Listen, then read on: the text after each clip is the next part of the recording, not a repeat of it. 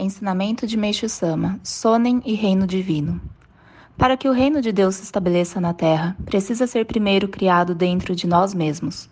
Jamais será possível fazê-lo surgir externamente, de um momento para o outro, devido a inúmeras circunstâncias impostas pela vida neste mundo, ou mesmo por causa de problemas familiares.